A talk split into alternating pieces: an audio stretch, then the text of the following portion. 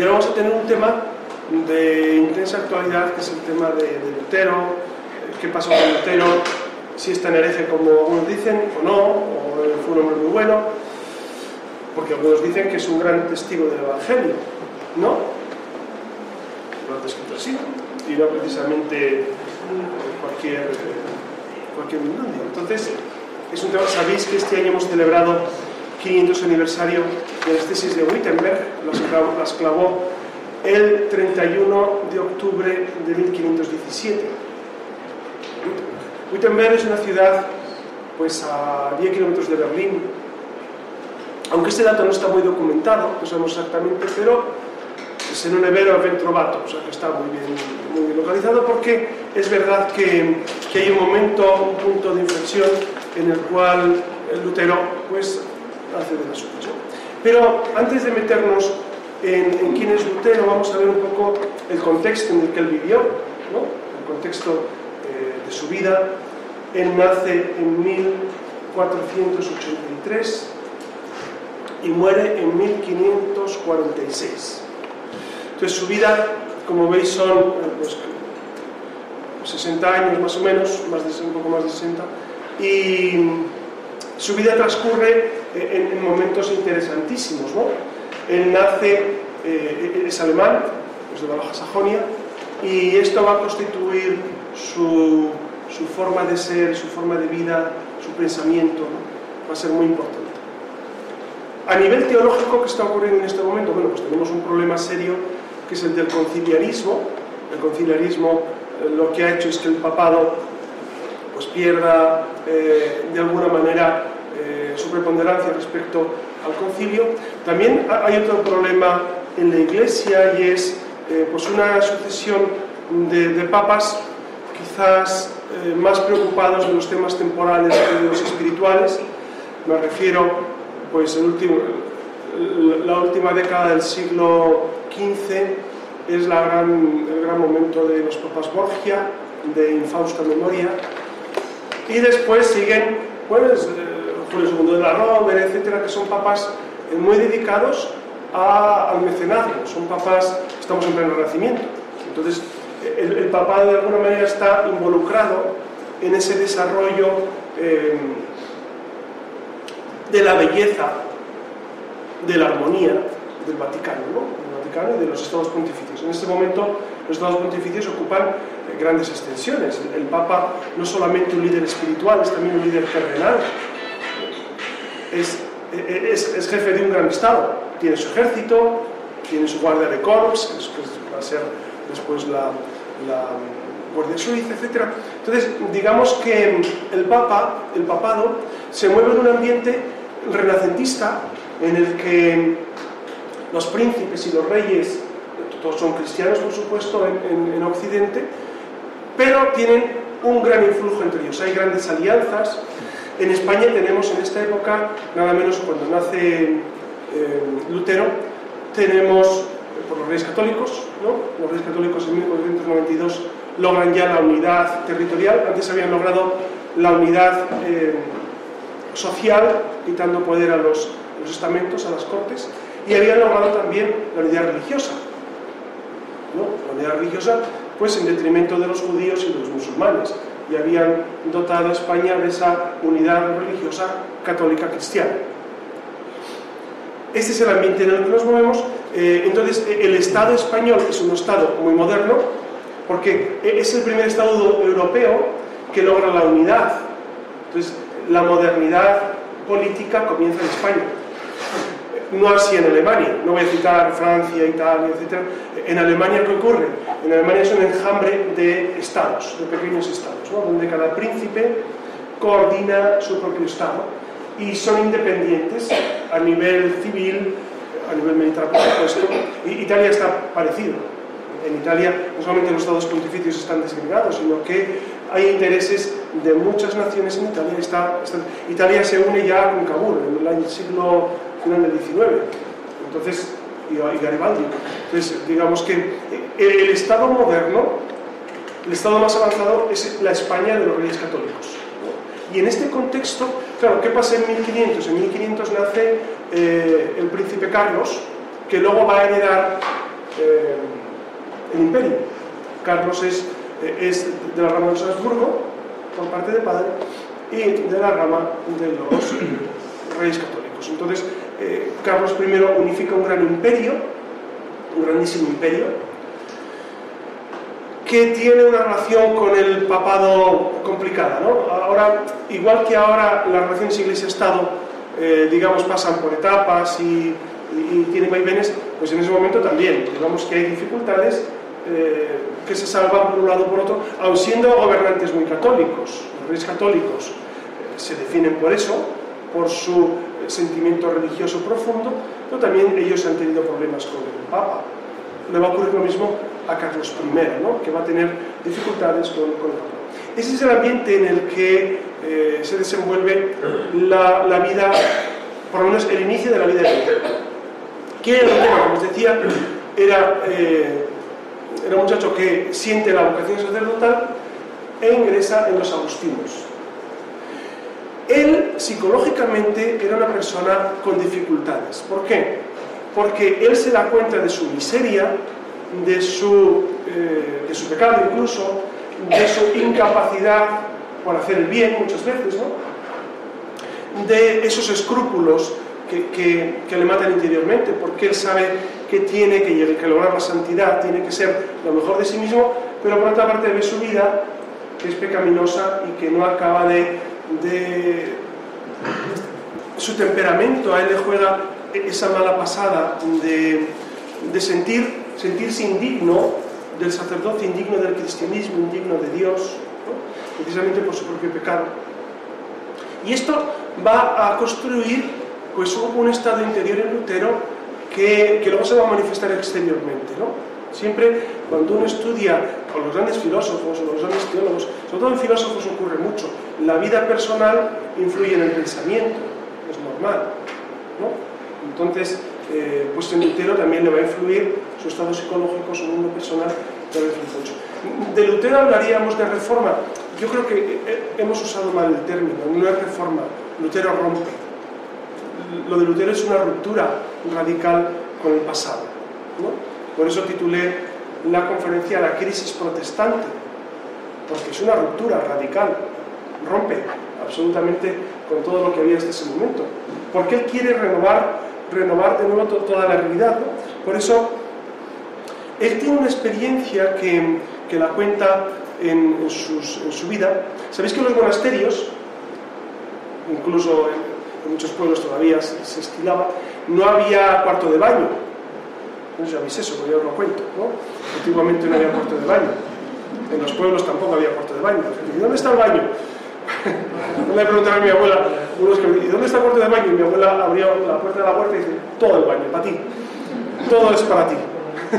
bueno, pues se iba normalmente a las cuadras, a, a los lugares donde estaban los animales y se hacía ¿no? El caso es que Lutero tiene una experiencia eh, pues en, en, la, en la cuadra, etcétera, había nevado y había un montón de estiércol fuera de... porque el, el granjero eh, acumulaba el estiércol de las vacas, acumulaba y hacía un montón de estiércol.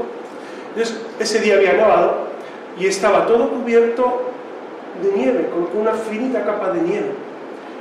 Y él llama la intuición de la torre, la experiencia de la torre, la torre era ese lugar donde iban, donde iban a hacer sus cosas, que él ve precisamente ese montón y dice, eso soy yo, eso es el ser humano. El ser humano es todo concupiscencia, todo pecado, todo mediocridad, todo deseo de mejorar, pero que al final no mejora, cubierto por una fina capa y parece bueno. Entonces, eh, el ser humano parece bueno, pero en el fondo no es bueno en absoluto. ¿no? Es una visión profundamente pesimista. Antropológicamente, Lutero es profundamente pesimista. Porque él piensa que nosotros no somos capaces de hacer nada bueno, nada que agrade al Señor. Al contrario, somos individuos pues llamados a sobrevivir, sobrevivir a nivel físico y a nivel espiritual también, pero no hacer algo que agrade al Señor. Precisamente por eso, porque somos todo podredumbre, somos todo menesterosidad. Entonces, a partir de ahí, él empieza a pensar que las obras nuestras realmente no sirven. Y como no sirven las obras, no pueden agradar a Dios ¿qué podemos hacer para acercarnos a Dios? Si Dios se ha revelado, ¿cómo le podemos nosotros devolver amor a Dios?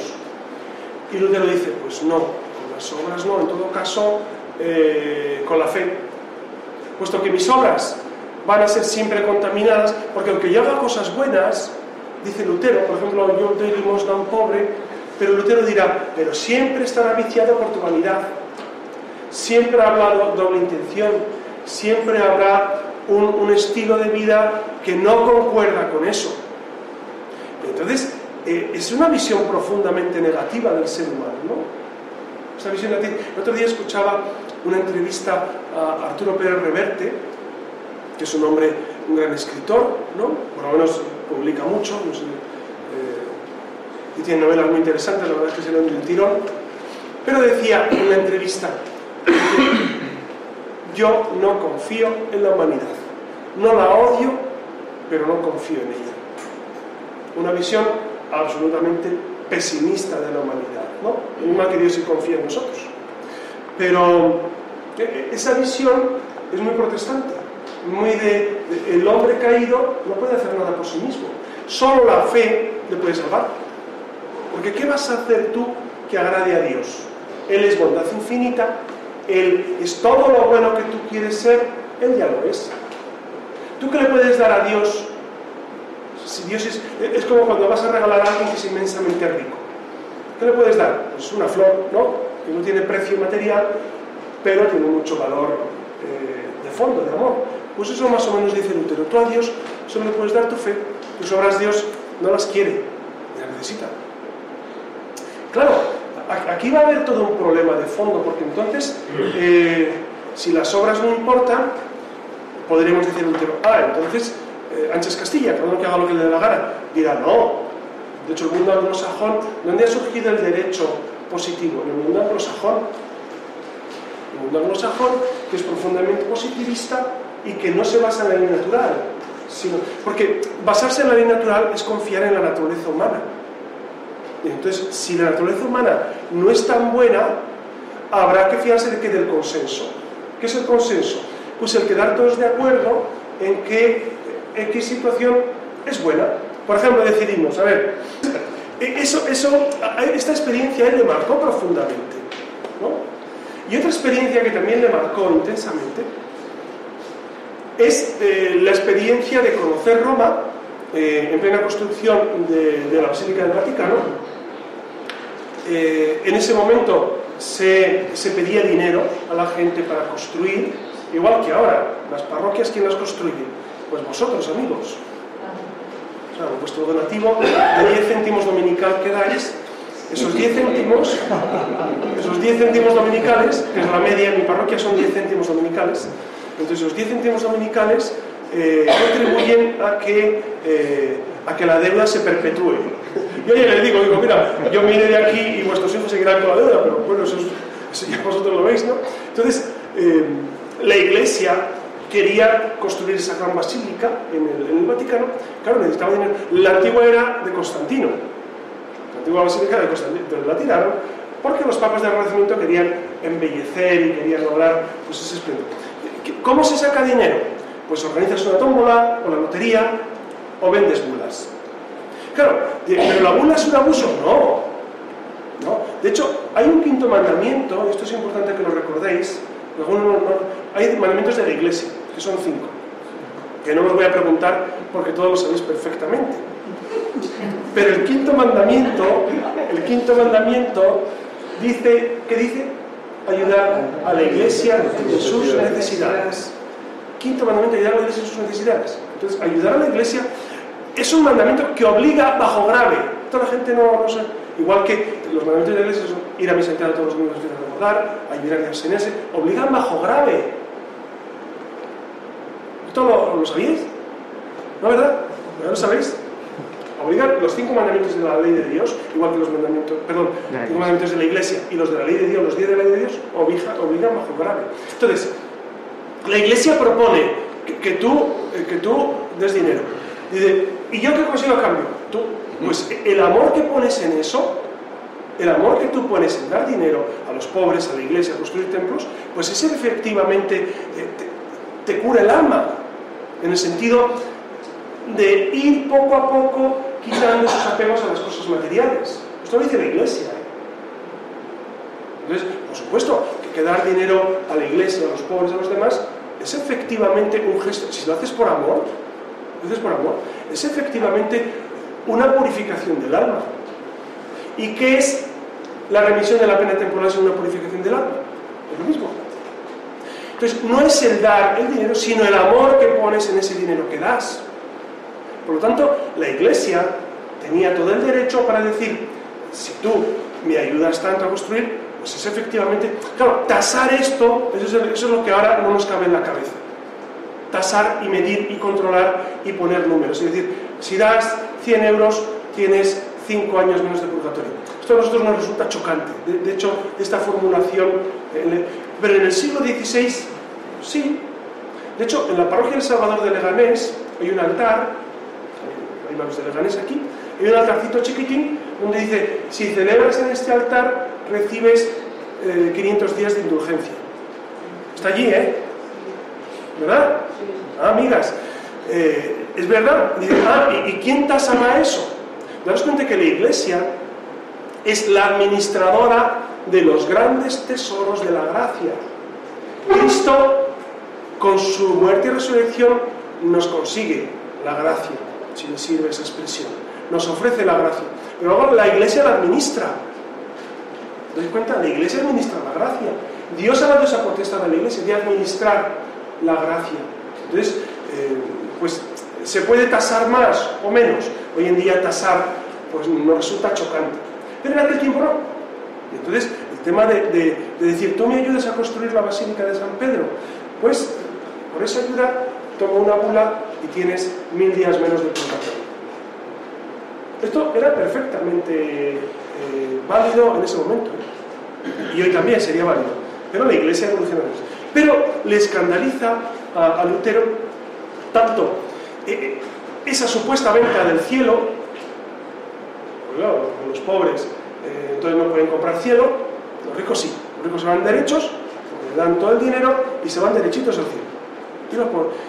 Es una visión eh, muy negativa y muy incorrecta de lo que la Iglesia propone. Y luego veía también cómo estaba la curia en Roma. Entonces, daros cuenta que en 1515, bueno, 1515 es un año excepcional. Se juntan en Roma Miguel Ángel Buonarroti, Rafael de Sancio, Leonardo da Vinci, los genios más grandes de la historia, seguramente de la historia pictórica y, plástica, de, pues se juntan allí. son, es un siglo excepcional y son unos años excepcionales. Los papas, el, clero está muy metido en cuestiones temporales. Y esto le escandaliza grandemente a Lutero, como nos escandalizaría a nosotros. ¿No? Como le escandaliza a cualquiera ver eh, pues, eh, el mal gasto de dinero o, la vida fatal de algunos clérigos, pues nos escandalizaría. Esto Lutero eh, siente que tiene que reformarlo, tiene que cambiarlo. Entonces, ¿qué ocurre? Que él era un gran escriturista, él es muy inteligente y es un gran experto en escritura. Y entonces él comienza un proceso de, no solamente de traducir la escritura al alemán, daros cuenta que él es el creador del idioma alemán prácticamente, del idioma alemán, en el sentido de regular la escritura del alemán. Ya existía el alemán. Desde, el siglo XII, como, aquí, como el castellano. El castellano, ¿cuándo comienza? Con el cantar de Miocid, ¿no? Que es de final del siglo XI. Pero ¿cuándo se regula la lengua castellana? 1492 con la gramática de Nebrija. Eso lo sabéis, ¿no? Nebrija regula de alguna manera, pone las, las reglas esenciales de la lengua castellana. Pues eso pasa con Lutero. Lutero es un gran escriturista y un gran escritor, un hombre de una inteligencia más que mediana, y entonces él traduce eh, al alemán que se, que se hablaba en ese momento, entonces tiene un gran prestigio. Luego también hay, otro fenómeno interesante, y es que los príncipes alemanes están disociados, está cada uno, pero todos se unen para estar en contra del emperador. Todos los príncipes alemanes o la mayoría, de María, están en contra del emperador Carlos V. Por ese complejo antirromano, por ese complejo de no querer eh, aceptar lo que viene de España, de Italia, incluso un complejo anti, antipapa también, ¿no? que no es de ahora. Todavía, todavía hay, recuerdos de esto eh, en Alemania, pero de alguna manera es un caldo de cultivo buenísimo para que Lutero exponga sus ideas y, la gente diga, ah, pues los príncipes alemanes empiezan a, pensar, ah, pues esto me viene muy bien. Todo esto que tú dices, claro, entonces la iglesia no va a tener razón, entonces vamos a tener razón nosotros. Hay un príncipe elector, el de Sajonia, que tiene especial, eh, eh, relevancia y que, es el que logra, pues, de alguna manera, eh, atraérselo para sí, a Lutero. Eh, Lutero se acerca a él porque le protege. Si no hubiese existido esta protección del príncipe alemán, Lutero no hubiese progresado como progresor. El caso es que el emperador, cuando va viendo cómo evolucionan las cuestiones, convoca la dieta de Worms con el Papa, Papa Pablo III, está allí y, en esa dieta, la dieta es, es como un pequeño encuentro de todos los príncipes alemanes con el emperador, nada menos y es para juzgar si Lutero eh, pues realmente había dicho lo que había dicho. Lutero entonces protesta contra, contra un rescripto de, la Santa Sede, pues se llaman protestantes, porque Lutero no acepta que el Papa le corrija y ahí comienza el cisma protestante. Esos son los inicios. Los inicios que van a tener grandes consecuencias. ¿Por qué? Porque entonces Lutero se ve obligado de alguna manera a crear ese corpus de doctrina. Daros cuenta que comenzar una, nueva andadura religiosa necesita un sostenimiento eh, Nosotros tenemos, eh, en la Iglesia Católica tenemos tres fuentes de la teología. Son la Sagrada Escritura, la tradición y el magisterio. No ponemos una por encima de la otra, sino consideramos las tres como fundamentales, no puedes dejar una de lado. La Sagrada Escritura, porque es palabra de Dios que se nos comunica, la tradición, que va interpretando esa palabra de Dios a lo largo de la historia, entonces, digamos, 20 siglos de cristianismo donde ha habido esas aclaraciones por parte de eh, la teología, los concilios, y luego está el magisterio. El magisterio son las declaraciones tanto de los concilios como de los papas. Esas tres son las fuentes de la teología. Claro, daros cuenta que de estas tres fuentes hay dos que están asumidas por hombres. Una no. La Sagrada Escritura, sabemos que Dios es el autor, eso lo hemos estudiado, Dios es el autor de la Sagrada Escritura, y eso lo sabía también Lutero. Y dice, bueno, la Sagrada Escritura está bien. Pero la tradición viciada, porque la tradición está viciada por tantos padres de la Iglesia, por tantos teólogos, que son eh, pues podredumbre cubiertas de una fina capa blanca. En el fondo son como los demás. Está, viciado su pensamiento, su razón está corrompida. Entonces, la tradición y el magisterio, del mismo modo, no se puede considerar, dice Lutero, porque el magisterio, ¿qué es? Esos papas que nos gobiernan a, a inicios del siglo XVI, ese es el magisterio el conciliarismo que hemos vivido a finales del siglo XV, ese es el magisterio. Entonces, em, él, rompe radicalmente con esta tradición de la Iglesia y dice, solo la escritura, es su primer gran eh, propuesta, solo la escritura. Tenemos que basarnos solamente en el dato revelado y en la traducción que se va haciendo. Entonces, habrá que volver al texto griego, ni siquiera la vulgata, habrá que volver al texto griego y desde el texto griego de los 70, pues comenzar la traducción de la Escritura y dejarlo solo sin glosa, es decir, sin comentario. Las Biblias protestantes no tienen comentario. No hay, notas a pie de página donde uno pueda. Eh, ¿Sabéis de las nuestras sí? Las nuestras están comentadas por exegetas. Los protestantes no se comentan. Si uno tiene eh, esa, esa visión de sola escritura, se añade sola fe. Sería el segundo gran punto. Sola fe. Solo la fe puede acceder a Dios. Entonces, eh, lo demás, y, la razón, ¿qué pasa con la razón en Lutero? Pues Lutero no va a negar el poder de la razón, ni mucho menos. Pero ¿qué va a decir? Que razón y fe están absolutamente desligadas. Hay una famosa encíclica que habéis leído varios de vosotros que se llama Fe y Razón, ¿no? En clase la leísteis, de, gran provecho para vuestras almas. Y, y Razón, ¿qué busca? Pues busca recuperar lo que Santo Tomás de Aquino en el siglo XIII había afirmado con rotundidad, y es que la fe y la razón van íntimamente unidas y que solo fiarte de la fe o solo incidir en la fe sería fideísmo o solo hacer hincapié en la razón sería racionalismo.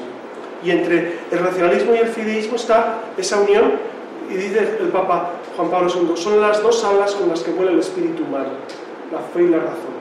Por eso nosotros durante 20 siglos hemos tratado de compaginar. El gran maestro de esta compaginación ha sido San Tomás de Aquino, por supuesto. Tomás de Aquino, que, que fue un hombre excepcional, con una capacidad de raciocinio que no se ha dado más en la historia, lo dice Juan Pablo II en esa encíclica. Como Santo Tomás de Aquino no ha habido otro en la historia de la Iglesia y en la historia del pensamiento mundial. Es evidente. Si vais leyendo eh, la suma teológica, la suma contra gentiles, etc., os dais cuenta, nos damos cuenta, la capacidad no solamente de una mente ordenada, sino el conocimiento enciclopédico que tenía de toda la tradición anterior, todo lo conocido, especialmente de los filósofos Platón, Aristóteles, que los demás no se conocían mucho. Aristóteles se conoce en el siglo XIII en la Universidad de París, de hecho, de hecho es el gran, el gran descubrimiento, porque en Aristóteles descubre Santo Tomás que, todo lo que, o muchas cosas, de las que la tradición católica está afirmando, está afirmando son perfectamente compatibles con el realismo filosófico de Aristóteles. Entonces, para, Santo Tomás es un grandísimo descubrimiento. Hay, un libro de Santo Tomás de Aquino para que veáis esta unión de fe razón, que los que no habéis estado en clase mía os lo voy a contar, y así queda grabada para la posteridad. Entonces, corría el día 6 de diciembre de 1273. Hemos celebrado hace pocos días este aniversario. 6 de diciembre de 1273. Y estaba Santo Tomás de Aquino en oración por la mañana, siempre hacía su oración como buen dominico, como buen consagrado, por supuesto, hacía su oración por la mañana y, y después de la oración, pues solía comenzar a escribir, a dictar. Allí se dictaba, es decir, había varios amanuenses, porque para escribir eso había... y escribía varios libros al mismo tiempo, ¿no? Y dictaba varios. Seguramente usaba un sistema de fichas porque hoy en día con un ordenador sería complicado hacerlo pero él usaría algún sistema de fichas, algún sistema eh, alucinante porque el conocimiento es enciclopédico como no ha habido. Y entonces dijo a sus secretarios que hoy no dictaba, hoy no voy a dictar. Bueno, pensaron que estaría enfermo, que estaría pensando, y fue el día siguiente y dijo, no, no, hoy tampoco voy a dictar. Dos días, y le preguntaron, pero ¿y, qué, le pasa? Dice, no, es que yo no voy a dictar más a partir de ahora. A partir de ahora ya no dicto más. Entonces hablaron con el superior y, le dijeron pues que el padre maestro Tomás no quiere dictarnos ya y dejó, ha dejado ir a acabar las varias horas. Entonces el padre maestro le preguntó y dijo, mire, pero ¿por qué no, por qué no sigue trabajando, padre Tomás? Dijo, porque después de lo que Dios me descubrió en la oración del día 6 de diciembre por la mañana, todo lo que he escrito me parece paja. Es más, deberíamos quemarlo. Es la cumbre de la teología, la cumbre y de la filosofía. Todo me parece paja. una revelación de Dios, por supuesto, que, desborda toda nuestra teología. Es para, esa anécdota es muy interesante para saber hasta qué punto razón y fe están íntimamente unidas. Entonces, uno trata de especular con su razón, pero luego la fe, la fe está continuamente apoyando. ¿no? Por eso la Iglesia Católica tiene ese pensamiento tan sólido, porque el Espíritu Santo va suscitando esa forma de pensar y ese ir descubriendo desde la escritura, la tradición, también con otras ciencias. Esto para Lutero era incomprensible. Entonces él dice, razón y fe están íntimamente separadas. Claro, así entendemos, y cuando estudiamos filosofía, entendimos cómo mm, el mundo anglosajón va a tener eh, esa deriva racionalista. Por ejemplo, Kant Kant es profundamente creyente en Dios, pero en la filosofía kantiana Dios no está. Y tiene una fe, era pietista, era protestante pietista, de, los de, los machacas, ¿no? de los que están todo el día ahí con la rodilla hincada. O sea, que en Dios sí cree, pero Kant pensaba que Dios no tenía por qué intervenir en absoluto en su filosofía, en absoluto. Claro, pues hacía una filosofía absolutamente disgregada. Tenemos otro ejemplo de un católico que vivía esta disgregación, que fue nuestro amigo Descartes. El bueno de Descartes, que es previa a Kant, por supuesto, Descartes muere en el año 1650, Descartes siente que tiene que renovar toda la filosofía. Igual que Lutero había dicho que había que renovar toda la teología y empezar de cero, desde, desde la Sagrada Escritura, Descartes va a decir, vamos a empezar de cero desde la filosofía. ¿no? Entonces, ese comenzar de cero pues produce, eh, produce monstruos. ¿no? Como decía Goya, el sueño de la razón produce monstruos. Pues monstruos ha producido la, modernidad y la posmodernidad. Esto es sin duda. Y eso lo debemos fundamentalmente a Lutero. Entonces ya teníamos sola escritura, sola fe, sola gracia. Es decir, las obras que tú propones no sirven para alcanzar la gracia. Solamente que Dios te la dé. Dios te la da en el momento en el que Él quiere, como Él quiere y cuando Él quiere. Él es el dueño absoluto de la gracia. Por eso, ¿nosotros qué hacemos? Pues buscar de alguna manera esa gracia de Dios. ¿Cómo? En el bautismo. En el bautismo. El bautismo, Él sí lo reconoce como sacramento. Y ahora vamos a hablar de los sacramentos, pero para el bautismo es la gran puerta que te abre a Jesús, a Jesucristo. No olvidéis que es, eh, es cristiano, es decir, Él cree en la Trinidad perfectamente. Y también añade otra cláusula que es solo Cristo. Solo Cristo. Entonces, dejemos de lado los santos, que son mediaciones humanas. Claro, uno cuando entiende la antropología de Lutero, entiende la coherencia de todo lo que sigue. Si solo es la fe, y solo es la revelación, y solo va a ser Cristo. No, los santos, no la Virgen. La Virgen para los protestantes es una mujer excelente, una mujer pues tocada por la gracia de Dios de manera especial, pero hasta ahí. No va a reconocer, por ejemplo, los cuatro grandes dogmas marianos, no los reconoce Lutero, por supuesto. ¿Cuáles son los cuatro dogmas marianos? Apuntad. El primero es María, Madre de Dios, que fue en el concilio de Éfeso, año 431, la Theotokos. Este título es importantísimo, lo celebramos el 1 de enero. Es importantísimo, la Theotokos, la que Theotokos significa literal la que engendra.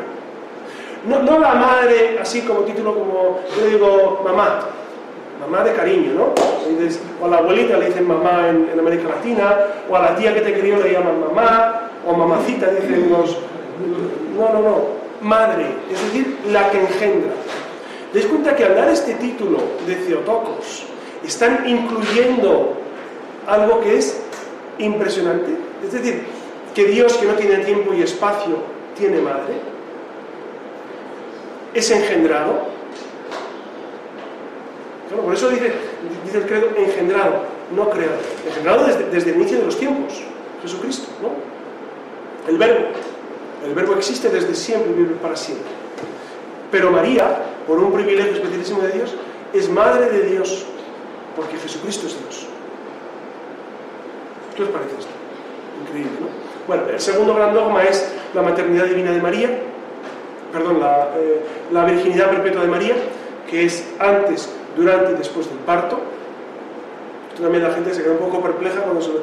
Es que antes es lo del ángel, ¿no? Sí, antes es que el ángel le anuncia, entonces el padre de Jesús, padre putativo es José, pero su padre es Dios. Su padre físicamente, si lo queréis expresar así. Durante el parto también es virgen. Ah, ¿es virgen durante el parto? Sí. Por eso los santos padres dicen que Jesús fue, engendra, fue dado a luz como un rayo de luz de sol pasa por un cristal sin romperlo ni manchar. María fue virgen durante el parto. Que aquí la gente se queda un poco loca, diciendo, ah, entonces Jesús nació como los demás. No, amigos. No, no sabemos cómo fue, pero no fue como los demás. María es virgen durante el parto. Y es virgen después del parto, nunca más conoció. Esto, esto es muy importante. Antes, durante y después del parto, María es virgen. Es el segundo dogma.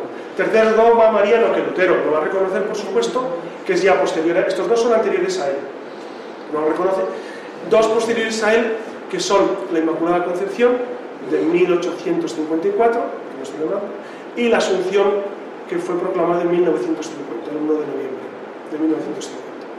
Entonces, por supuesto que los protestantes eh, ven en María una mujer excelsa, una mujer tocada por Dios, una mujer eh, pues agraciada. De hecho, así, agraciada. No dicen llena de gracia. En las Biblias protestantes, que Jaritomene no lo traducen como llena de gracia, sino agraciada, es decir, bendecida por Dios. Porque llena de gracia, sabéis que es la cita esencial para fundamentar eh, el dogma de la Inmaculada Concepción. Si el ángel dice tú eres llena de gracia, significa que no tiene pecado original.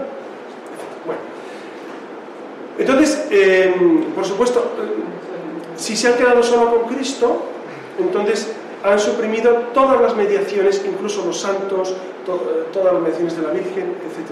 Por supuesto, eh, todas las mediaciones de, la comunión de los santos también. Las obras que yo hago de amor no influyen en ti. Entonces, e, e, es, tema del, el tema del purgatorio queda aniquilado. Queda aniquilado. ¿No? ¿Por qué? Porque no sirve de nada que yo rece por ti. A ti lo que te salva es tu fe. si tú has tenido la fe suficiente, irás al cielo. Si no, irás al infierno. Pero no hay purgatorio para los protestantes. No existe eso. Estas ideas se han metido en la Iglesia Católica mucho. En muchas ocasiones hemos vivido un influjo protestante en muchos ámbitos. Ahora os diré en la Eucaristía. Respecto a los sacramentos, como os decía, pues él va a reconocer el bautismo. ¿Vale? De, los, de los demás sacramentos, evidentemente, ¿cómo te va a confesar, cómo te va a perdonar los pecados alguien que es igual o peor pecador que tú? Y como no cree en esa mediación divina, pues efectivamente la confesión tiene ningún sentido. ¿Qué piensa de la Eucaristía? Bueno, la Eucaristía, él no lo llama transubstanciación, porque un hombre, un sacerdote, no, no puede eh, hacer ese milagro cada día. Ni siquiera Dios lo quiere hacer. Lo que ocurre es que el significado de la Eucaristía es que en la medida en que estamos todos juntos rezando, en esa medida está Cristo presente.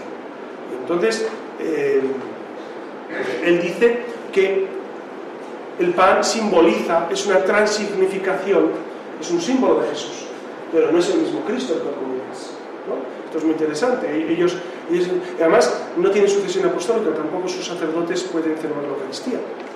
¿Sabéis? La sucesión apostólica es que todos los, los obispos que nos han ordenado a nosotros han recibido su episcopado de otro obispo, otro obispo que se remonta hasta los apóstoles. Eso es la sucesión. Don Joaquín, nuestro obispo, ha recibido su episcopado por sucesión apostólica desde los primeros apóstoles. Jesucristo les confiere a ellos el episcopado, son los apóstoles, y desde allí hasta... Entonces, un sacerdote es válida y lícitamente ordenado cuando recibe la ordenación de un obispo eh, que está en sucesión apostólica, si no, no. Los protestantes rompieron la sucesión apostólica, entonces no, los sacerdotes no es un sacerdocio eh, válido para nosotros. No sé si sabéis que los anglicanos, que es otro tema aparte, del cual no hablaremos porque no nos daría tiempo, pero los anglicanos tampoco tienen la sucesión apostólica. Por eso, algunos sacerdotes anglicanos que han querido pasar a la Iglesia Católica, estando casados, entonces se les ha admitido que continúen con su matrimonio, pero tienen que ser ordenados eh, sacerdotes católicos. El sacerdocio no vive en la apostólica, los anglicanos tampoco.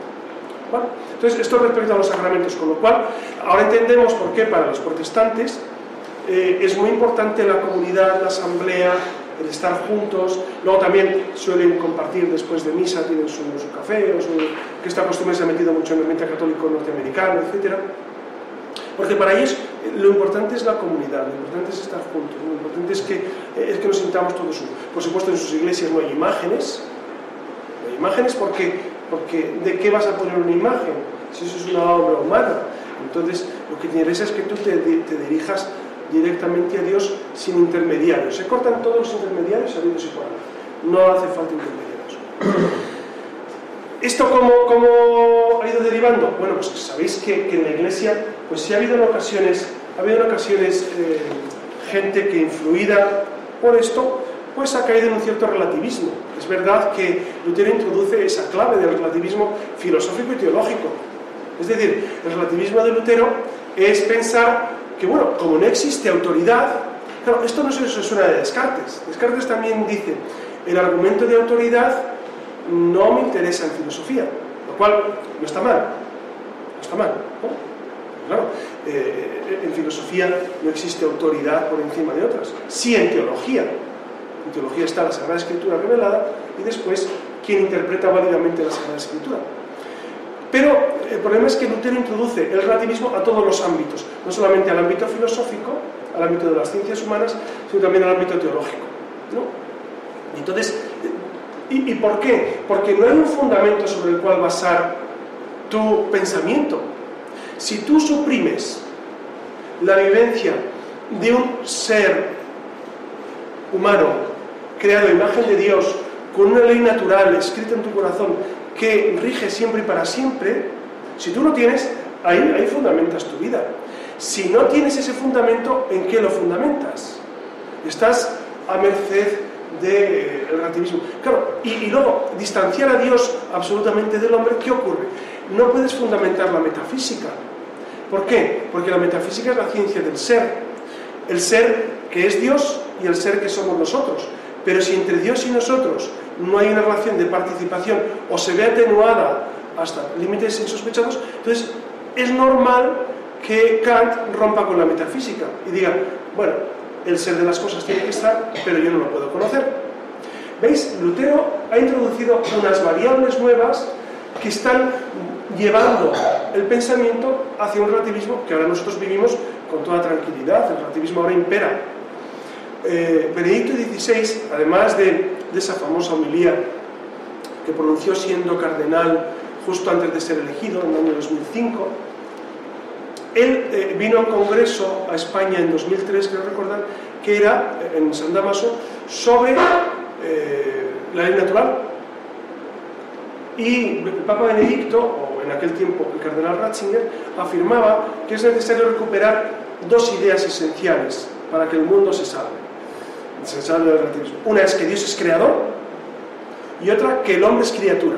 Y diréis, pero eso, está, eso es fácil, eso es el día a día. Ya, pero, pero hemos olvidado esos términos esenciales. Dios creador y tu criatura.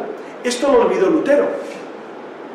Criatura amada por Dios, una criatura posible de responder a Dios, una criatura capaz de pensar a Dios. Esa es la criatura que, la Iglesia Católica defiende. Entonces, el relativismo es, evidente que estuvo muy presente en su vida y, luego Lutero es más importante, creo yo, por las consecuencias que ha tenido que por el mismo. Porque la teología de Lutero eh, pues no tiene por dónde cogerla. O sea, cualquier teólogo medianamente formado ve vacíos eh, profundos en su teología. Pero el influjo que ha tenido ha sido potentísimo. Esto le ha ocurrido a varios teólogos y filósofos, que ellos no han sido grandes eh, pensadores, pero después el influjo que ha tenido ha sido brutal. ¿no? Hay, otra cuestión que Lutero, eh, que Lutero también eh, rompe, y es el monacato. El, tema de los monjes, de, la consagración a Dios en la vida religiosa, los votos, por supuesto que quedan... ¿Cómo? ¿Para qué vas a hacer votos? ¿De qué? Si no puedes cumplir nada. Entonces, no existe el monacato, no existen órdenes religiosas. Claro, esto es un gran empobrecimiento para los protestantes. ¿Por qué? Porque nosotros tenemos eh, el monacato, que es un gran referente de oración y un gran soporte de oración para nosotros. Pero los protestantes, pues no lo viven así. Los protestantes viven la realidad sin, sin esa conexión con la vida consagrada. Imaginad nuestra vida sin la vida consagrada, la vida de la iglesia. La vida consagrada ha sido fuente de vitalidad durante 20 siglos, desde San Pacomio y San Antonio Abad hasta hoy, que siguen surgiendo congregaciones. Por eso eh, los protestantes tienen ese vacío fundamental. Hay otra consecuencia también derivada de Lutero, son las guerras de religión. Las guerras de religión eh, sangraron Europa. En la segunda mitad del siglo XVI, Europa se ¿Por qué? Porque los príncipes alemanes empezaron a hacer la guerra precisamente al emperador Carlos V y después a Felipe II, continuamente. Entonces fue, fueron guerras que, desgajaron Europa y que, y que dejaron Europa maltrecha. Esto, pues, la religión es motivo de violencia, no debería serlo. Pero en la historia estamos viendo como en tantísimas ocasiones pues ha sido un motivo de, de disputa, de... Claro, es que había muchos elementos. Daros cuenta que el sur de Europa era profundamente católico y el norte, sobre todo zona de Alemania, los Países Bajos, etc., pues se volvieron protestantes de la noche a la mañana. Y empezó una gran persecución, es verdad, se empezó a perseguir profundamente a los católicos. Hubo mártires en, pues en Alemania, en, Suiza, con el calvinismo, con el Zwinglio, etcétera, etcétera, en los Países Bajos. No, digamos, los anglicanos, que, eh, claro, Enrique VIII, Enrique VIII tiene conexión con Lutero, sí, Enrique VIII era un, gran teólogo, Enrique VIII, bueno, un gran teólogo, mm. escribía sobre teología, un hombre profundamente católico, hasta que, por, motivos que todos sabemos, después de estar casado con Catalina de Aragón y no tener hijos y una hija, ¿se saben? pues se casa con una bolena, pero a espaldas de lo que el Papa le propone. El Papa no admite el divorcio, él se divorcia, se casa con una bolena y ahí comienzan eh, y, él, genera esa, esa, versión anglicana del protestantismo, que tiene muchos factores. Ya para entonces Lutero había, había clavado sus tesis, entonces ya el protestantismo en Alemania estaba en efervescencia, por eso tiene mucha relación. Aunque, aunque Enrique VIII y Lutero no se conocieron personalmente, pero hubo influjo, por supuesto. Y Enrique VIII también eh, provoca una grandísima persecución a pues a los católicos, ¿no? Los monjes, Juan Tomás Moro y todos los que murieron en, la Inglaterra de, esa época. Además de la persecución, hay otro, hay otro efecto muy nocivo y es que el catolicismo, pues evidentemente perdió muchos adeptos en Alemania. En Alemania, Suecia, bueno, los países nórdicos, también los Países Bajos, pues perdió muchísimos adeptos. Pero fijaros que la providencia de Dios suscitó otra realidad.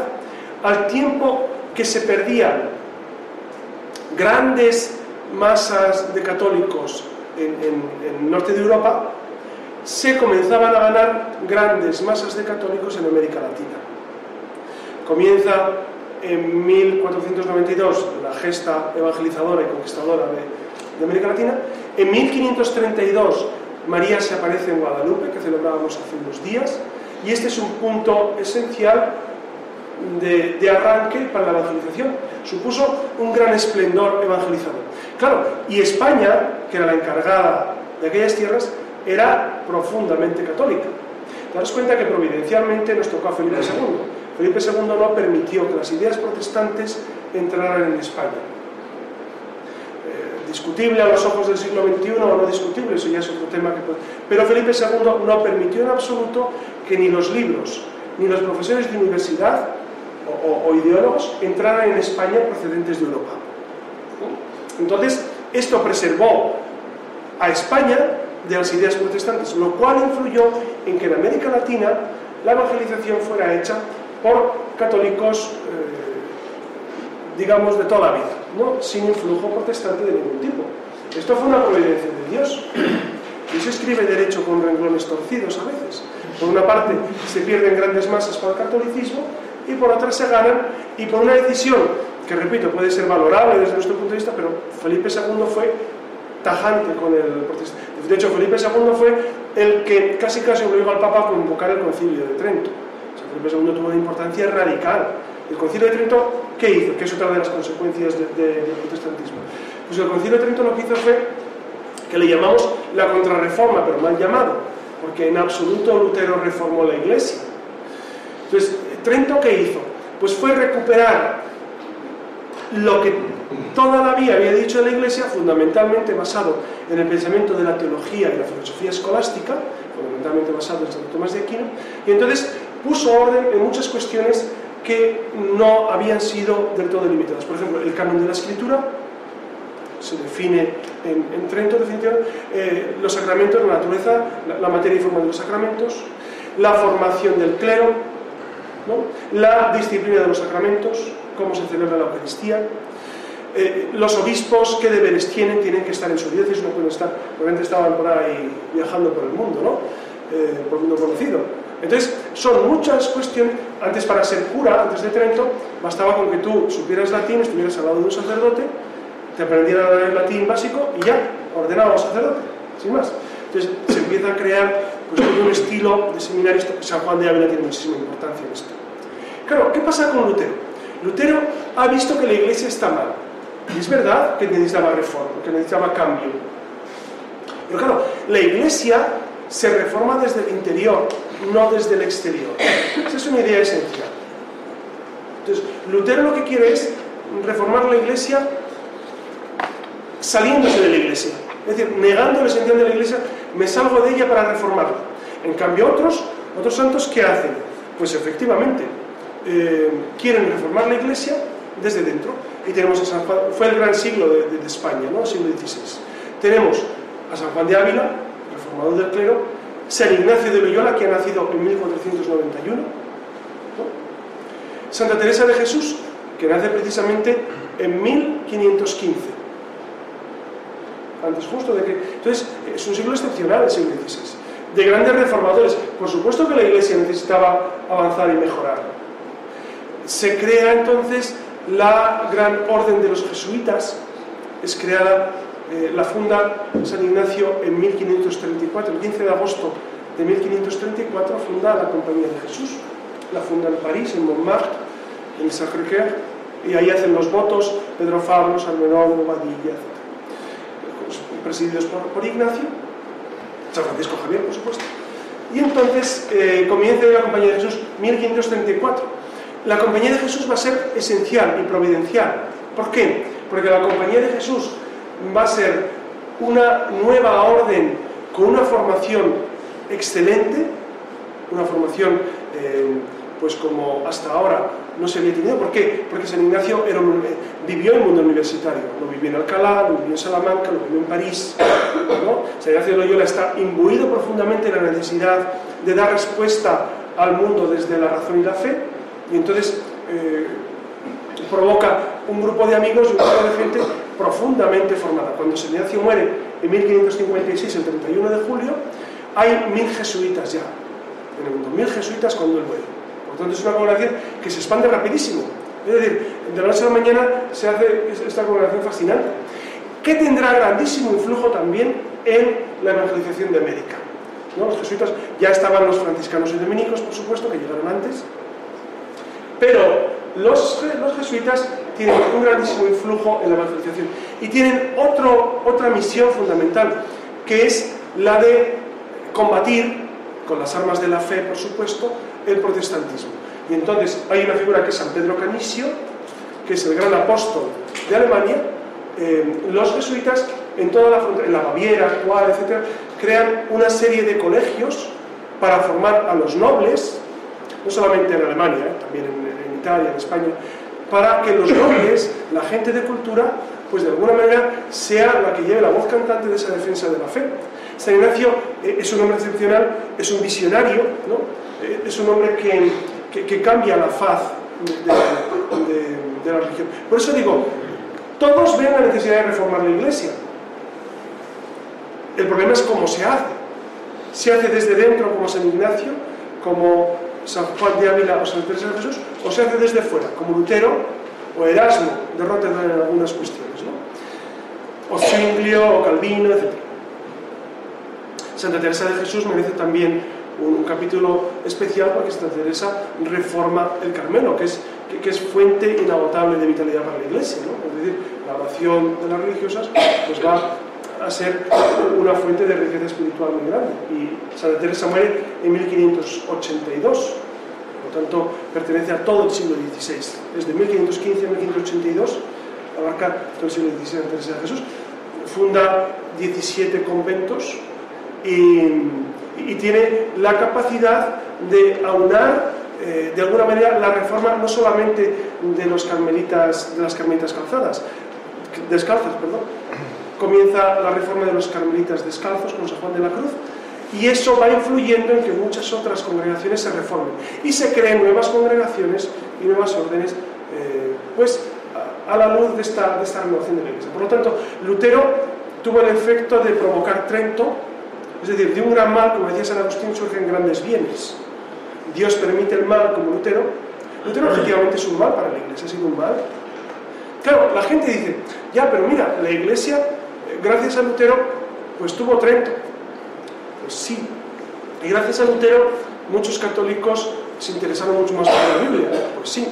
Es como si dices, pues gracias a, que, me han amputado las dos piernas, ahora leo mucha historia. Y hombre, pues mejor hubiese leído historia sin tener que amputar las piernas. Pero que te las han amputado, pues saca, saca. Es decir, no, no podemos ser tan, ingenuos de pensar qué bueno esto, aunque se Agustín decía, oh feliz culpa que nos trajo al Redentor, se refería a culpa del, pecado original, pero nosotros no podemos decir que, que, que menos mal que Lutero vino. No. Y, Lutero no es un gran testigo del Evangelio, es un gran hereje. Esto hay que decirlo con mucha sencillez, pero con mucha eh, honestidad. Es decir, Lutero desgajó a la iglesia. De hecho, el Papa Pío XI, perdón, San Pío X, San Pío X, dijo que Lutero había sido el mayor de los herejes de toda la historia. El mayor. Y el culmen de su herejía fue la Eucaristía, por supuesto. Es decir, el su herejía eucarística, porque rompe radicalmente con todo el sentido de, la Eucaristía tal como nuestro Señor lo propuso, eh, es algo que se desgaja absolutamente del cristianismo. Por lo tanto, es el gran, digamos, divisor, la gran ruptura de la Iglesia es Lutero, el gran cisma. ¿Qué, ¿Qué, ha provocado esto también? Mirad, en el año 1713 surge la masonería. La masonería, eh, deberíamos dedicar, creo que hemos dedicado un tema ya a la masonería. Eh, es un tema siempre de palpitante y rabiosa actualidad. Surge a rebufo del protestantismo. ¿Por qué? Al protestantismo no le interesa nada la Iglesia Católica, en general. Es decir, están siempre en esa pugna. Y la masonería, curiosamente, tiene un enemigo fundamental, que es la Iglesia Católica. Los primeros masones eran protestantes europeos, sobre todo franceses y alemanes, que, que fueron fraguando esta idea de, hacer una gran fraternidad, ¿no? de poner al hombre en el centro de todo, tener a un Dios. ¿Cómo es el Dios masón? Pues es un Dios protestante, es el Dios lejano, el Dios de miurgo platónico, el Dios arquitecto, el Dios que tiene que estar, pero tampoco influye en tu vida. Ese es el Dios masónico íntimamente ligado al Dios protestante, íntimamente ligado. Entonces, no es ingenuo esto, no es ingenuo que a inicios del 18 surja la masonería y que también sea fuente de ataque. En América Latina hizo estragos la masonería, como sabéis, ¿no? En la católica América Latina, la masonería hizo estragos. Claro, dicen, bueno, es que provocó la, independencia. ¿Independencia a qué precio? ¿Y cómo en la independencia? ¿Y cómo fue luego... Eh, e, e, esa continuación de, las, de las democracias de, América Latina, que esto también merece un capítulo especial, porque en, América Latina llevan dos siglos de democracias, pero ¿qué democracias? El caso es que eh, todo esto ha influido muchísimo en otra idea que también ha surgido, que es la del ecumenismo. El ecumenismo, del cual ya hemos hablado en alguna otra charla, eh, el ecumenismo surge desde siempre, desde que Cristo muere por la unidad de los hombres, pues es evidente eh, que, el primer interesado en el comunismo es Dios nuestro Señor. Digamos que a inicios del siglo XX surge una corriente que va favoreciendo esto y el Concilio Vaticano II consagra este comunismo como este diálogo. El comunismo es diálogo con los cristianos. Los llama el concilio hermanos separados. Protestantes, ortodoxos, anglicanos, todos son cristianos. Porque el diálogo con los musulmanes es diálogo interreligioso, que es distinto. Entonces, una cosa es el ecumenismo, diálogo con cristianos, otra cosa es el diálogo interreligioso. Respecto al ecumenismo, ¿qué podemos decir? Pues que la Iglesia ha hecho un esfuerzo, yo creo que, muy noble, eh, no sé si suficiente o no, que, hombre, hubo una declaración conjunta sobre la justificación en el año 97, quiero recordar, 98, que fue un paso interesante, el, Ratzinger la suscribió y el, jefe de la iglesia luterana, y ya está, y, hay continuos, continuos esfuerzos por orar en común, por estar en conexión sobre temas que nos unen. Pero claro, eh, la unidad se va a lograr, se va a lograr cuando, cuando Cristo nos una. Es decir, es Cristo y el Evangelio quienes nos tienen que unir. Es Cristo y 20 siglos de cristianismo. Entonces, claro, hay cuestiones que son absolutamente irrenunciables para los católicos. Los sacramentos son irrenunciables, eh, el magisterio pontificio es irrenunciable, la tradición de la iglesia es irrenunciable, no podemos renunciar. Entonces, eh, sí hay un sincero esfuerzo de diálogo, pero eh, el camino es largo y creo que tortuoso. ¿Por qué? Porque, porque tampoco los protestantes quieren renunciar a algunas de sus, de sus tesis fundamentales. Entonces, pero, pero es interesante que estemos en continua conexión, en continuo diálogo, en ese continuo transfer de ideas, ¿no? Y eso eso ha sido, eh, y, la mentalidad incluso de, vivir eh, como, cristianos, como buenos cristianos diríamos, ¿no? yo creo que eso, eso es muy bueno. ¿no? Eh, en cuanto al ecumenismo ha habido muchas ingenuidades por parte, por parte católica sobre todo, muchas ingenuidades de pensar que teníamos que hacer muchas más cesiones, como os decía, a nivel litúrgico, a nivel de Eucaristía, pues después del concilio se hicieron cesiones, cesiones imperdonables, ¿no? Imperdonables. En algunas parroquias, por ejemplo, no había sagrario, porque mm, se pensaba después del concilio que Cristo eh, permanecía mientras estaba muy protestante, mientras estaba en la iglesia, y luego ya se dejaban las formas otra vez en, el cajón y se volvían a consagrar. No había vía crucis, no, se quitaron las, las imágenes de todos los santos, porque el concilio dice que hay que ser discreto, pero no quitar todo. Entonces hubo ahí eh, un movimiento protestante muy... Eh, también el, el tema del sacerdocio también se discutió mucho, los sacerdotes casados, puesto que, puesto que los pastores protestantes son hombres casados, pueden ser hombres casados, eh, pues porque no los católicos, hubo una gran crisis, etc. Entonces, las ideas protestantes se metieron mucho en el posconcilio, muchísimo. Entonces, ¿todavía quedan restos? Pues sí, claro, cómo no. Pero al rebufo de este aniversario, de este 500 aniversario de Lutero, pues siempre era pertinente dar una palabra y y hablar de, de, pues de, eso, de la historia de la Iglesia que nos enseña, nos enseña mucho. ¿no? Yo no sé si tenéis alguna pregunta que hacer sí. sobre Lutero, sobre Dime, Creo que tiene relación.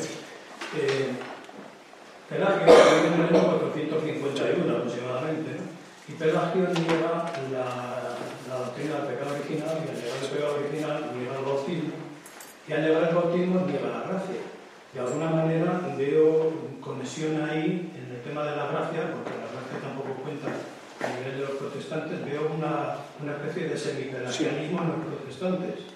Sí, por supuesto. E, e, e, es decir, bueno, la premisa fundamental es que nada de nuevo bajo el sol. Es decir, y, las herejías se repiten. Por ejemplo, el arrianismo, pues el arrianismo, que es negar la divinidad de Cristo, pues se ha repetido y hoy en día hay muchos teólogos que son arrianos, a veces no lo saben, ¿no?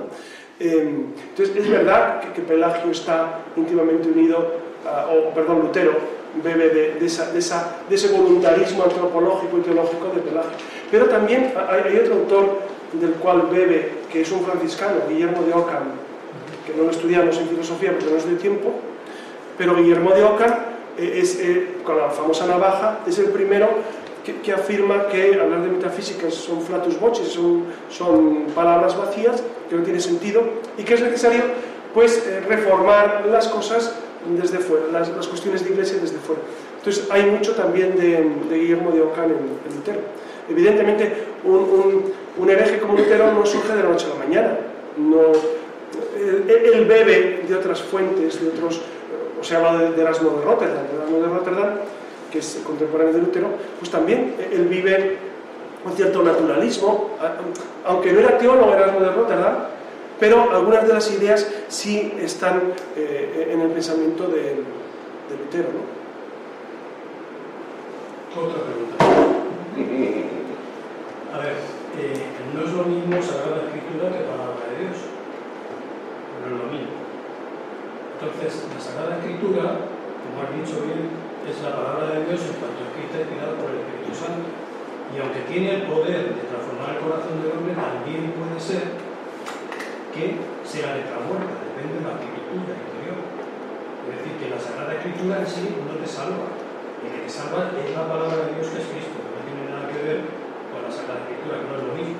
Eh, ellos acogen a Cristo y fundamentan, pero sin embargo fundamentan todo en la Sagrada Escritura, pero la Sagrada Escritura depende de los textos que cojas. Porque hay textos, por ejemplo, de la Carta de Santiago que niegan. Hay textos, en el momento que se habla de la, de la, de la gracia de las obras, ellos lo niegan. Si, por ejemplo, te vas a las epístolas o las cartas de Pedro, pues ellos te lo niegan porque dicen que un papa no tiene poder para rectificar o para dar órdenes, porque ellos niegan el papado y niegan todo lo que ha dicho, el concilio y todo. Entonces ellos, como has dicho, hacen unas interpretaciones personales que yo creo que no se corresponden tampoco con, realidad. Y la Sagrada Escritura, que es a lo que voy, puede ser vuelta. Es decir, que ellos dicen que solo Sagrada Escritura y que teniendo fe te salvan, pero es falso. Sobre todo porque en ningún lugar de la escritura dice que solo la escritura eh, es necesaria para la salvación. Ellos lo que hacen es extrapolar textos. Y es verdad que sacando textos del contexto se puede justificar solo la fe te salva. Por ejemplo, San Pablo dice. San Pablo habla de. De. Exactamente. San Pablo dice que por la fe somos salvados. Pero, primero, niega otras partes de Lutero, de, San Pablo, donde afirma lo importante de las obras. No olvidemos la retaíla de pecados por los que uno es privado de, la vida eterna. Entonces, eh, San Pablo los, los va enumerando, diciendo, in- incluso habla de la necesidad de confesión, San Pablo, confesar los pecados a los hermanos. Y luego, por supuesto, la carta de Santiago, que es, es la, gran, eh, la gran carta sobre la fe y las obras. Tú dices que tienes fe y yo te digo, yo por mis obras te mostraré la fe. Porque también los demonios creen y tiemblan. Los demonios creen, creen profundamente, el demonio cree. Entonces, ¿qué ganas con creer? ¿No? Creer no basta. Es necesario que, a la fe vayan unidas las obras. Esto es evidente. El problema de Lutero es que, es que fue sacando de la Biblia lo que le interesaba, pero no fue honesto. No fue honesto. No hizo una lectura completa de la Sagrada Escritura. No, no hizo completa. Hizo sacar lo que me interesa. Esto es como, como, los curas, si le interesa mucho, qué sé yo, eh, la confesión. Pues cualquier cosa, la confesión.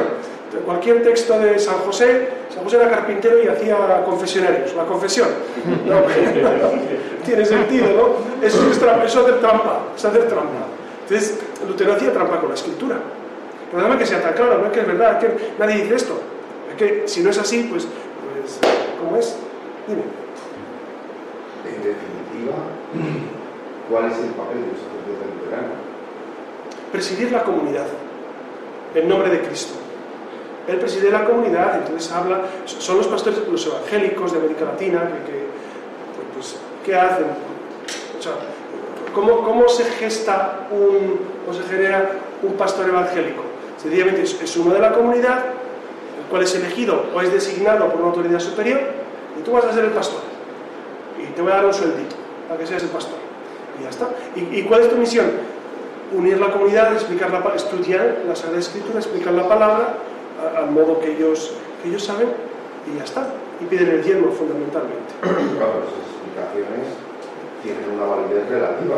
si yo, yo personalmente, yo luterano, tengo, tengo acceso a las, escrituras igualmente, a lo mejor la interpretación o la explicación que me pueda dar ese, ese sacerdote luterano, si no me cuadra con la explicación que yo mismo le doy, pues Tienes mucha razón, porque al final, como es libre interpretación de la Escritura, entonces cada uno lo interpreta como quiere. Entonces no hay problema en que tú, claro, tú vas al culto, que lo llaman así, culto protestante, al culto luterano, al culto de, de cualquier tipo, escuchas un- un- una predicación, pero tú eres muy libre de aceptarlo o no.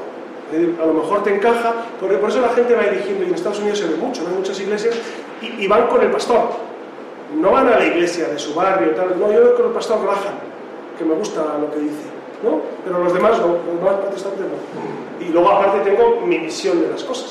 Claro, es verdad que no hay autoridad, no hay autoridad en, ellos. Entonces, se unen más o menos por afinidades, ¿no? Y, puesto que no hay autoridad, tampoco hay un sistema moral, por eso admiten cuestiones que a nosotros nos serían inadmisibles. Cuestiones sobre, ideología de género, sobre estas cuestiones modernas que nos están introduciendo, pues ellos no tienen empacho de admitirlas. Algunos, otros, otros, otros sí tienen dificultades, pero se van creando divisiones porque no tienen una autoridad que diga esto es así, según la escritura. Dime. Y me ha parecido entenderte que ellos no rezan por los demás. ¿Que rezan por los demás? ¿Por las almas del purgatorio? No, por las almas del purgatorio no. Que quizá por los demás, ya para que Dios les ayude y les dé la fe. Pero ellos no creen en la comunión de los santos, por ejemplo. Yo me refiero a eso. Que luego puedan rezar, pues seguramente, ¿no? Pero la comunión de los santos, que es el fundamento teológico de la oración por los demás, no es simplemente que tú me caes bien y rezo por ti, sino que el estar en gracia nos hace estar unidos. Entonces, eh, todo lo que hagamos, no solamente la oración, las obras buenas, influyen en otros. Por eso, todo lo que hagamos, incluso con los que están en, eh, ese estado de espera, eh, pero viven en gracia, pues tiene repercusión. Hay una continua unión entre todos los que vivimos en gracia. Estos momentos. Que ellos este concepto no tienen, pero rezar por otros, supongo que sí. Yo me refería al concepto teológico de, de- de- de esa unión que tenemos y de esa eficacia de la oración, claro. ¿Cuál es la razón por la que ellos suprimen los siete libros de diferencia de la Biblia entre la Biblia de ellos y la católica? Porque- Claro, por- porque eso no estaba en el canon primero.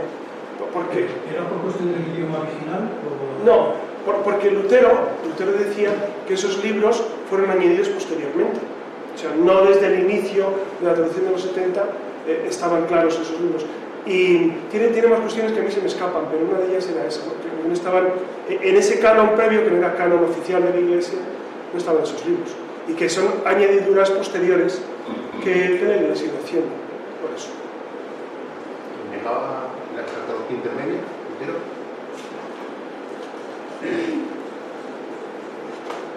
El juicio particular. Pues ahí, ahí, si Lutero no consideraba la vivencia del purgatorio, evidentemente, en el momento que falleces y en el momento que tienes tu juicio ya, y, ya porque no hay, no tiempo de espera, no hay tiempo de espera, ¿no? Es decir, claro, algunas cosas eh, tiene que hacer encaje de bolillos porque, porque no le salen. Entonces, si no hay tiempo de espera desde que te mueres hasta tiempo según la eternidad, ¿no? Desde que te mueres hasta que eh, es el juicio final, ¿qué pasa en, ese intersticio, que es la escatología intermedia? Entonces Lutero dice, no, el momento que te mueres ya tienes tu juicio y ya vas des- destinado. Porque no hay, no hay eso de, de purgatorio, esperar, etcétera, etcétera. Pero entonces contrarresta un poco con la opinión en el sentido de decir, estamos esperando la, la llegada del juicio final. Entonces, si cada uno tiene, vamos a hacer el juicio directamente, El juicio final será, el juicio final será Lutero, para los que están viviendo en ese momento. Pues si tú has muerto ya tienes tu ya juicio. tienes directamente tu juicio punto, no tienes. Bueno, dos cosas. Primero, eh, en algún momento de su vida, pues al final de su vida, como sea, eh, mostramos un tipo de arrepentimiento o algo así. ¿no? Y luego, segundo, arrepentimiento o decir equivocado, no sé, digamos, porque otras de ese. Y otra, otra segunda cosita, esa relación con los protestantes de, de hoy en día. Es que es verdad que se basa todo en la fe, pero a veces se da un poquito de envidia porque demuestran una especie de confianza en Dios que yo veo que los católicos no, no tenemos no todo, bueno, hay gente para todo, pero es verdad que esa fe hace que, que confíen tanto que muchas veces todo, todo lo ven como todo lo bueno y como obra de Dios, todo lo malo que viene también como, como una de, de aprendizaje. Y es que a mí a veces sí que me da mucha, mucha, no sé, casi me da envidia. Sí. Entonces, eh, un poco de, vamos, Sí. Respecto al arrepentimiento, hay una anécdota en la vida de Lutero que no sé si es verdad o no, pero sabéis que él se casó con una monja y tuvo hijos, ¿no? Y, y hay una anécdota que dice, estaba a, pocos, a poco tiempo de morirse, y le dice, mira al cielo, mira las estrellas, qué preciosas, esas no serán ni para ti ni para mí. Eh, más que es una anécdota, pero en sus escritos no demuestra eso. En sus escritos cada vez se empecina más en atacar a la Iglesia y atacar al Papa. Es decir, no, demuestra arrepentimiento, ninguno. Y por lo menos, por lo que he leído en los, en los comentaristas y demás, eh, en sus escritos no demuestra. Y, después, la relación con los protestantes, es verdad que muchas cosas, eh, pu- pues, pero, igual que otras personas, ¿no? nos pueden dar cinto y raya a nivel de esperanza, a nivel de confianza en Dios, a nivel de, de asumir el dolor como algo eh, que te une a Jesucristo. Yo, yo creo que eso, y, nos puede ir a nivel de conocimiento de la Escritura, yo estoy hablando con protestantes y conocen la Escritura mucho mejor que yo. Es, se de memoria. ¿No? Se están todo el día recargando con la Escritura. Entonces es admirable. A mí eso me admira mucho. Yo tengo muchas cosas que son muy válidas y muy, muy buenas. A ver, creo que has dicho que los luteranos solo se centraron en Cristo y que apartaron todo lo demás. Solo Cristos. Pero entonces en la Eucaristía, que se basa solamente en Cristo, la consagración del Señor y el Sí. pan y el vino, porque no... Claro, e- el problema es que la Eucaristía necesita un intermediario humano, que es el sacerdote, y ellos pues han, roto radicalmente con esa mediación humana. Entonces el sacerdote, en cuanto tal, no es alguien investido de, una gracia especial, sino simplemente un hombre designado por la comunidad, o por él mismo haya querido, para hacer presente a Jesús. Entonces es radicalmente distinto. Nosotros tenemos el sacramento del orden, hay, una, hay un cambio ontológico, igual que hay un cambio ontológico en el bautismo, hay un cambio ontológico en el sacerdocio. Entonces, el sacramento eh, imprime carácter, el sacramento del orden. E- ellos no consideran que exista un sacramento del orden que imprime carácter. Entonces, no, el sacerdote no obra in persona Christi, como obra en el catolicismo. Entonces, es simplemente que el sacerdote pre- preside unas oraciones y luego se distribuye el pan como signo del compartir lo mejor. Y ya está. Pero no como que sea Cristo, ni o sea, Jesús. No, significa. El sacrificio Y el sacrificio de Sign- Jesús. No, eso te evoca, sí. Para ellos evoca el sacrificio de Cristo, pero no es el memorial de la muerte y resurrección de Cristo. Porque, porque un sacerdote un pastor y una comunidad no pueden, eh, porque es una acción de Dios. Nosotros la Eucaristía la consideramos como una acción de Dios. ¿Veis cuenta de esto? Es la absoluta diferencia. Dios actúa a través de un sacerdote. Pero, pero, pero, pero lo que nosotros consideramos es que el pan deja de ser pan y el vino deja de ser vino. Ellos consideran que hay una transfinalización, también usan esta palabra, es decir, que el pan comienza a significar que recibes a Jesús y el vino significa que también le recibes a Él, pero no recibes, eh, porque, porque eso no puede ser el cuerpo de Cristo. Porque, ¿cómo se ha obrado eso? Entonces, ¿no creen en la cena de la última cena que hubo? Sí, creen, sí creen.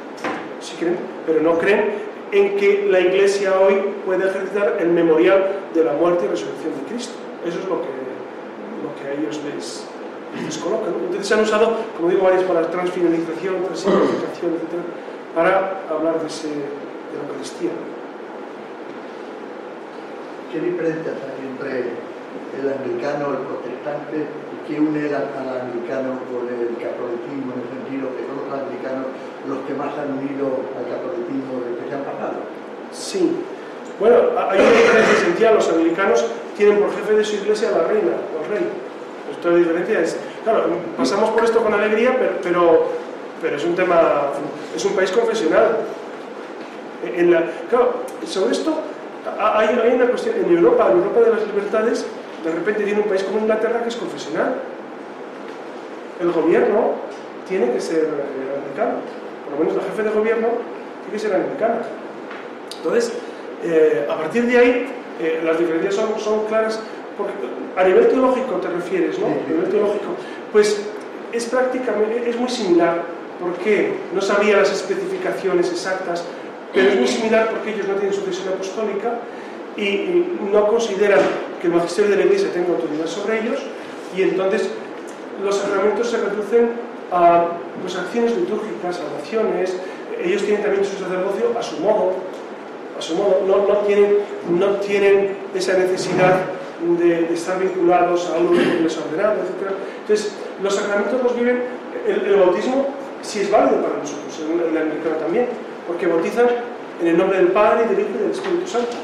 Entonces, su bautismo es perfectamente válido. Pero otras muchas cosas no, viven como los, muchas cosas como.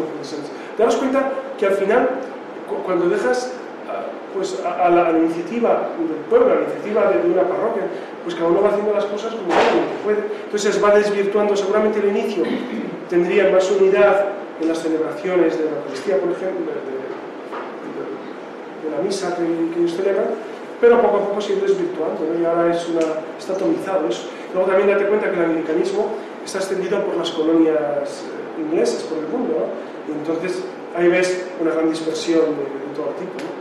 Precisamente porque no hay, hay una cabeza, pero no rige como tal. Hay casi hay, hay obispos, Sí. hay un, un papa, vamos a decir, para ello más El obispo de. Canterbury es el que es el primus inter pares. Tiene una estructura parecida a la de la Iglesia Católica. Sí, yo no soy experto en esto y y es bueno que, nos hable un experto sobre anglicanismo, sobre...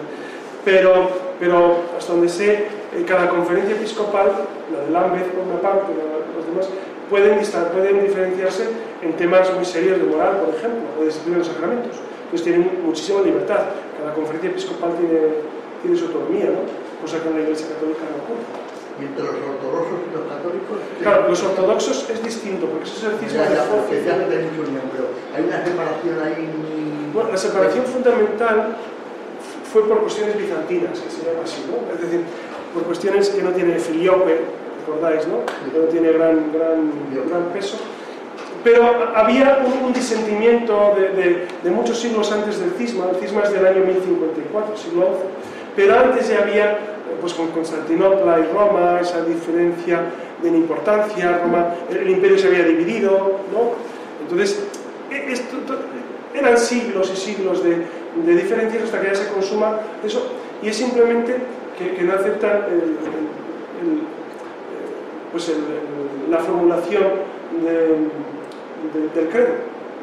Pero lo que los distingue de ellos, pues es eso, es que a partir de ese momento ellos dejan de prestar obediencia al romano pontífice, al papa, y comienzan un, camino distinto, pero ellos siguen teniendo los siete sacramentos como nosotros, es decir, ellos están íntimamente unidos al cristianismo. Eh, Incluso el amor a María lo tienen eh, pues muy profundo, tienen dos dogmas, no, los, dos que nosotros tenemos, no, el de la Asunción. Están unidos, simplemente faltaría ese dato, es decir, de reconocer al Papa como la cabeza de la Iglesia. Eso es lo que no quieren entrar. Pero mientras aquí en Getafe, yo particularmente lo he visto en la ermita de San Isidro, ¿sí? me parece que todos los sábados, los domingos, a la una más o menos, hay una iglesia, hay una, iglesia, hay una misa que van muchos ucranianos, van, ¿entiendes? Y en mi parroquia, los ucranianos. ¿Eh? Bueno, Pero son católicos. que la misa la hace un ucraniano, así un ortodoxo. ¿Pero es ortodoxo o católico? Es que los ucranianos No, pero hay- es completamente distinta, no tiene nada que ver la la misa nuestra católica. Es decir, es todo cántico, cántico. Bueno, tal, es que- es que lo que tú dices- Un pan al final. Lo que tú dices, una hora, lo que tú dices, eso se celebra en mi parroquia, pero son ucranianos católicos. Ya, pero yo en la ermita, es decir, pero vamos a ver, eh, la, la- la realización de la misa es completamente distinta, no tiene nada que ver con la nuestra. Bueno, la, la de los ucranianos católicos sí, tiene mucho que ver. Lo que pasa es que no entiendes nada. No, la misa Yo de manera no tiene nada que ver, pero tiene Ya, todo que pero ver. estoy hablando aquí en Getafe, la ermita de San Isidro. eh, Yo, yo estoy en esas misas y no entiendo nada, pero tiene mucho que ver. claro. Todo tiene la consagración, la lectura, la homilía, la consagración, el, el símbolo del credo. Tiene alguna especificación por los ritos, sabéis que hay ritos tucaniano, rito siro-maronita, rito caldeo. Entonces son ritos que van cambiando algunas cosas, pero la esencia está. ¿Ok? Yo quería- Dime. Dime, bueno. No, sobre el tema del bautismo, ¿no? que, es válido el bautismo protestante, ¿cómo es el tema de, de los efectos de la gracia entonces? Porque si ellos, ¿no es cierto?, dicen que la gracia reviste y lo, lo nuestro es distinto, ¿cómo se Sí. compatibiliza eso? Claro, para los protestantes eh, es evidente que no, no pueden negar lo esencial del, del bautismo, ¿no? que es la vinculación a Cristo y- a la iglesia eh, cristiana en general. ¿no?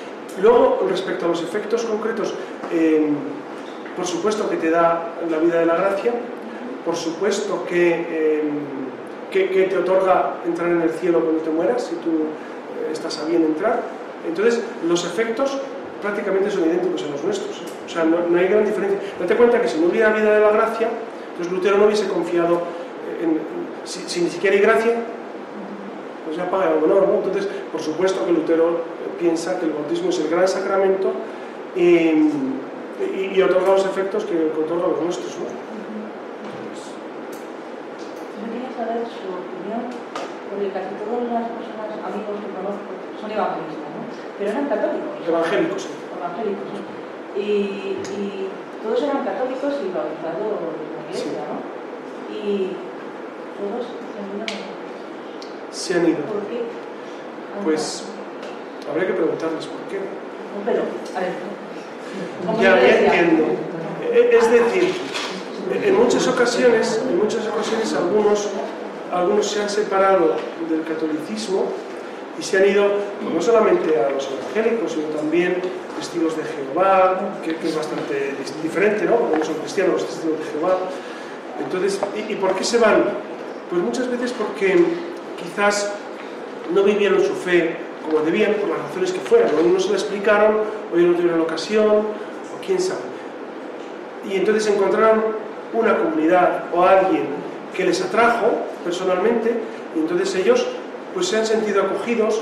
Luego, cuando uno se siente acogido por alguien, es más fácil eh, entrar en su modo. Por ejemplo, la fe nosotros la hemos recibido de nuestros padres. ¿Por qué? Porque con el cariño nos han ido y nos ha parecido normal. Porque desde el cariño que te tienen tus padres, desde el amor, pues te van introduciendo. Pues igual, si tú estás solo, estás un poquito perplejo o perdido, y encuentras a alguien que con cariño te va a decir, o te crea una comunidad, porque es verdad que son muy de vivir en comunidad, de, de, esperas una liturgia que sea más, más, eh, más folclórica, ¿no? Y dices, no, mi parroquia es muy sosa porque cantan las señoras, pero aquí es con guitarra, que son motivos muy superficiales. Pero para muchas, y, y digo así porque si la gente, si los católicos pensáramos bien en nuestra religión, jamás nadie lo dejaría. Jamás nadie. Porque claro, comparas el catolicismo con todas estas cuestiones, dices, no, ¿dónde vas? ¿Dónde vas a parar? El problema es no conocer, no conocer, ¿no? Fíjate, eh, esta Julia Roberts eh, filmó una película en la India y volvió de la India y dijo que, se había cambiado la religión hindú. Y le preguntó un pero si usted era católica, ¿y qué encontró en la religión hindú? Dice, es que he encontrado unos modos de oración y de encontrar la paz que nunca jamás lo había encontrado en el catolicismo. Querida, nunca te informaste bien del catolicismo o nunca te lo explicaron bien. Porque la, oración hindú eh, no tiene nada que decir. Leeros la carta de la Sagrada Formación Palatina de la Fe sobre la oración del año 83. Cuando la gente te dice, "Eh, es que en el hinduismo he descubierto los modos de oración, pero es que tú no sabes nada de los padres de la iglesia, ni de la gran tradición de oración de, los, contemplativos, de San Ignacio de Loyola, los ejercicios espirituales, de tantas cosas, ¿no? Entonces, claro, la gente se queda fascinada con otras cosas, pero es por no conocer lo propio. Entonces, el mejor antídoto contra esta, esta, este, este desangre que, que está hacia los protestantes es conocer tu fe. Yo lo veo en América Latina continuamente. Cantidad de gente se va con los protestantes, con los grupos protestantes, porque no conocen su fe. Porque, no, porque tú cuando conoces la Eucaristía y la confesión, eh, ¿y esto, esto en el protestantismo no? Entonces te quedas sin Eucaristía y sin confesión, sin recibir a Jesús. Claro, que, que entonces apaga y vámonos. Es que pierdes. Eso deberíamos nosotros fijarnos. Ya, pero es atrayente, pero es una trampa, ¿eh? Eh, no, la, la, Sí, la- pero que no conoce, está en la trampa. Sí, no, pero perdón, que yo tuve la experiencia, la verdad que impresionante, bueno, yo soy argentina, así que le debo a España esa fe cuando usted hablaba de es así, ¿no? Pero ahora estuve viviendo en Canadá, en Quebec, eh, católico, pero que perdió muchísimo la fe, muchísima influencia protestante. Pues he, tenido gente que estaba en el catolicismo, que fueron al protestantismo, y hay dos cosas que les atrae. Uno es un poco la, la, la acogida esa humana de la comunidad, que a veces ellos apuntan muchísimo. Y después otra cosa que es bastante atractiva para ellos es el relativismo y el subjetivismo. La libertad que nosotros viviendo profundamente el cristianismo sabemos que la tenemos, pero de otra manera. Esas son las grandes tentaciones que yo he percibido que les atraen. Claro. Y, a veces sí, es verdad que a veces, pero es relativismo, Sí, sí, sí, subjetivismo y luego lo, lo sí, Pero Es que tienen las, las, las normas mucho más relajadas. sí, sí. Entonces. Bueno, no te creas, ¿eh? en América Latina se toma muy en serio lo de no beber, no fumar, o sea, son, son radicales en eso, ¿eh? Lo menos lo que yo he conocido en algunos países es, no, no, que yo soy, no bailar, es una cosa, digo, ah, porque se había dado bailes en el colegio y los evangélicos no van. Diciendo, no, es que no siempre bailamos. Ah, no. Entonces tienen algunas cosas así muy curiosas. Con el alcohol tienen una, es una liga anti-alcohol total, liga anti-tabaco. Pero por ejemplo las parejas y demás en todo lo relacionado con las parejas, Son barra libre. relajado por completo. Claro, no hay confesión tampoco. Una cosa que quería, hacer. ¿Qué diferencias existieron entre el Lutero y que han empezado a sus fuertes luchas? Y luego después, si opinas que las ideas antisemitas de, de Lutero pudieron influir en el en Hitler, por así decirlo. Sí, Ya, ya que estamos en el entorno. claro. Hay dos cosas. Hitler conoció a Lutero y, y es verdad que el antisemitismo no, no es de Hitler, es de mucho antes de Hitler. ¿no? Y mm, tiene textos tremendos Lutero contra, contra, mm, contra los judíos, tremendos. ¿no? ¿Por qué? Por- un odio visceral que existía en Europa. En España también existía. Es decir, eh, los judíos siempre han causado eh, esta animadversión. Eh, ¿Por qué? Pues fundamentalmente porque ellos eran los que detentaban el poder económico. Y entonces en muchos casos esto provocaba que, que estuvieran predispuestos en contra de ello. Y luego también por el tema religioso, por supuesto. Es decir, se les consideraba que ellos son los causantes de la muerte de Jesús, etc. Nosotros hasta hace unos años leíamos esto el Viernes Santo, ¿no? que, que, tiene mucha razón, fueron judíos los que le mataron, pero Jesús también era judío, de raza. Y luego lo de Calvino, lo de Calvino es verdad que que Calvino eh, da una vuelta de tuerca al tema de Lutero y entonces, sobre todo el tema de la predestinación, el tema de, de la presencia de Cristo en la iglesia, él, da una vuelta y él es más estricto todavía.